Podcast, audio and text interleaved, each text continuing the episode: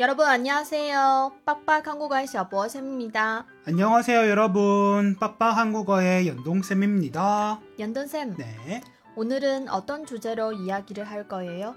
오늘은 생일에 대해서 이야기를 해보려고 해요 네, 알겠습니다. 그럼 펴보 한유 니워더 한유 실제 151회를 시작해보도록 하겠습니다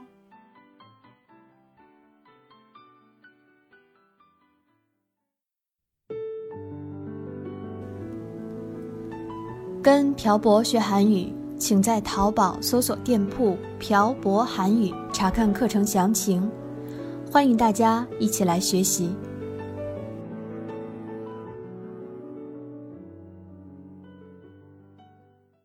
얼마 전에 제 생일이었어요 맞아요. 생일임과 동시에 저희 결혼 기념일이었어요. 네 저희 결혼할 때 제 친구들이 저한테 한 말이 있어요 무슨 말이에요?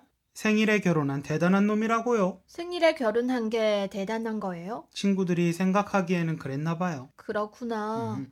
근데 생일에 대해서 어떤 이야기를 할 거예요? 그냥 어렸을 때 생일과 며칠 전에 지냈던 생일을 대하는 제가 좀 달라진 것 같아서 이야기를 나눠보려고 해요. 알겠어요. 어렸을 때 생일을 잘 생각해보면 부모님과 외식을 하고 케이크에 촛불을 켜고 촛불을 끄고 케이크를 잘라서 먹었던 것 같아요. 선물은요? 선물은 솔직히 잘 기억이 안 나요.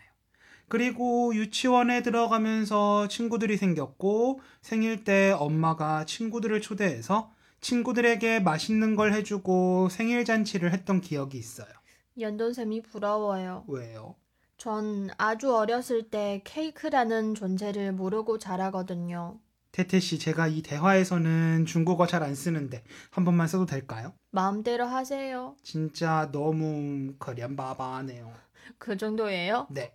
저한테는 태태 씨가 너무 가련하고 불쌍하게 들렸어요. 저 불쌍하다고 그만 생각하고 계속해서 얘기해 보세요. 네. 하여튼 어릴 때는 그렇게 생일을 보냈죠. 생일만 되면 내일은 뭘 할까 들떠서 전날 잠도 잘 못 잤거든요. 그렇게 중학생, 고등학생이 되고 생일에 거의 친구들이랑 맛있는 걸 먹으면서 보냈던 것 같아요. 전 중학교, 고등학교 때 부모님과 같이 보내고 싶어도 못 보냈어요. 왜요? 기숙사 생활을 하거든요. 어, 그래서 부모님과 보낼 수 없었어요. 그럼 태태 씨는 부모님과 생일을 보낸 적이 거의 없겠네요. 네. 지금 생각해보면 진짜 거의 없는 것 같아요. 사실 저도 머리가 크고 나선 거의 없는 것 같아요. 대학교에 다닐 땐 대학교 기숙사에 살았고 자취를 했거든요. 그래서 주말이 아니면 거의 학교에서 생일을 보냈어요. 만약에 주말이더라도 친구들과 보냈고요. 왜 부모님과 보내지 않았어요? 물론 제 핑계지만 제가 대학교에 다닐 때 어머니는 동생이 있는 중국에서 동생을 챙기느라 바쁘셨고 제가 아버지랑 둘이 생일을 보낸다는 게 좀 그랬거든요. 자의적으로 피한 거예요? 그렇다고 볼 수도 있죠. 하여튼 생일에 친구들과 함께 술을 마시고 노는 게 대부분이었어요. 그 후 중국에 와서 첫 생일도 중국어 공부를 하면서 친해진 친구들하고 같이 보냈어요. 그놈의 친구들. 연돈쌤 인생에 친구들이 없었던 적이 없네요. 물론 그 친구들은 지금 연락 두절이에요. 하여튼 그렇게 생일을 보내고 중국에서 맞는 두 번째 생일은 혼자 보냈어요. 왜요? 음, 이 생일을 기점으로 생일에 대한 생각이 좀 변한 것 같아요. 어떻게 변했어요? 생일은 어머니께서 저를 낳아주신 날인데 저 혼자 너무 신나게 논 것 같다는 느낌도 들고 음, 매번 생일을 같이 보내주던 한국 친구들도 곁에 없었고요. 뭔가 허전했을 것 같아요. 엄청 허전했죠. 사실 그해 생일 전에는 생일에 거의 아무것도 하지 않고 낮부터 놀았거든요. 아, 아니다. 이날 제 동생하고 같이 보냈네요. 아, 맞다. 연돈쌤 이때 동생하고 같이 살아잖아요. 네. 그래서 동생이 미역국도 끓여주고, 저녁에는 케이크를 사와서 같이 케이크도 먹었어요.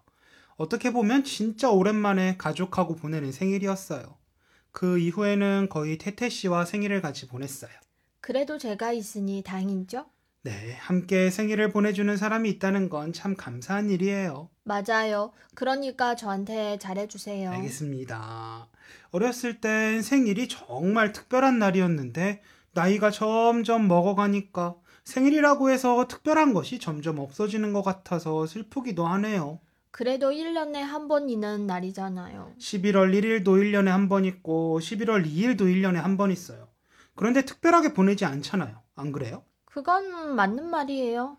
나이를 한 살 한 살 먹어가니까 생일에 그냥 함께 있으면 좋은 사람 혹은 사람들과 맛있는 거 먹고 대화도 하면서 보내는 게 최고인 것 같아요. 연돈쌤 내년 생일은 한국에서 보내요. 안 돼요. 왜요? 우리 결혼 기념일이잖아요. 저도 같이 가면 되죠. 진짜요? 그럼 너무 좋죠.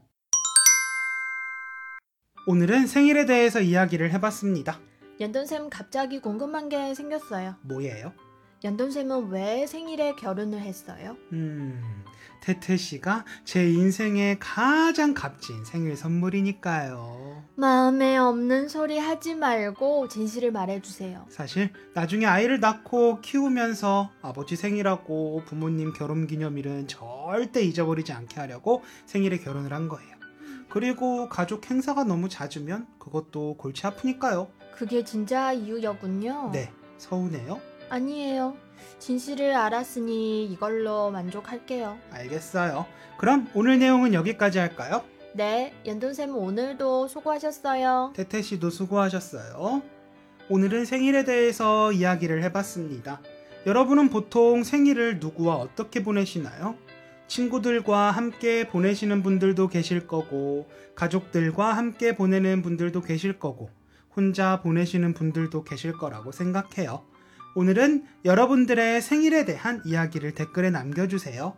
그리고 댓글에 여러분들이 듣고 싶으신 주제에 대해서 남겨주시면 주제를 선정할 때 적극 참고를 하도록 하겠습니다. 그럼 오늘 내용은 여기까지 할게요. 네, 지금까지 빡빡한 거가의 샤보쌤과 연동쌤이었습니다. 들어주신 분들 감사합니다. 다음에 봐요. 안녕! 今天的文字版在微信公众号“漂泊韩语”上回复本期标题“生日”获取。